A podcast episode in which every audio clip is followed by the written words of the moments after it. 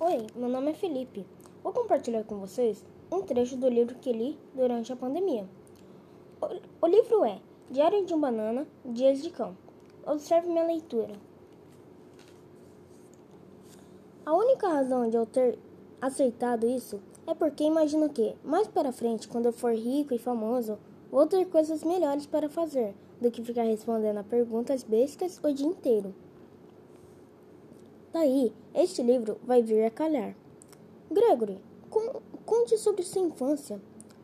Você sempre foi tão bonito e inteligente? Aqui estão minhas memórias. Agora show. Como eu disse, um dia vou ser famoso. Mas por enquanto, estou preso no ensino fundamental com uma cambada de débeis.